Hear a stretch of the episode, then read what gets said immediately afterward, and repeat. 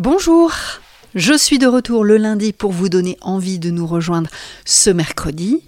Ce mercredi est bien un avant-goût de vacances avec la pratique du camping. Car oui, la pratique du camping peut faire peur à certains. On manque de place pour le stockage, on pratique pas souvent, alors est-ce que ça vaut le coup d'investir? On sait pas trop comment s'équiper. On aurait bien envie de dire j'arrive sur place, je mets les pieds sous la table, alors ça, est-ce que c'est possible? Eh bien pour répondre à ces questions, j'aurai Charlotte à mes côtés. J'ai l'impression qu'il y a une solution qui existe aujourd'hui. Oui, il y a un service qui s'appelle le prêt à camper. Et le prêt à camper, euh, c'est un service très simple. Euh, le campeur vient, pose ses valises, passe sa semaine ou son week-end et repart.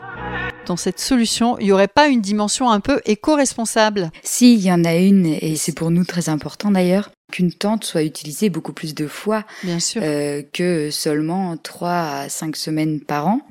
Et c'est là où rentre la dimension responsable, parce qu'en fait, euh, on va partager l'attente. En attendant, eh bien, je vous souhaite un bon démarrage de semaine et un mercredi. Merci.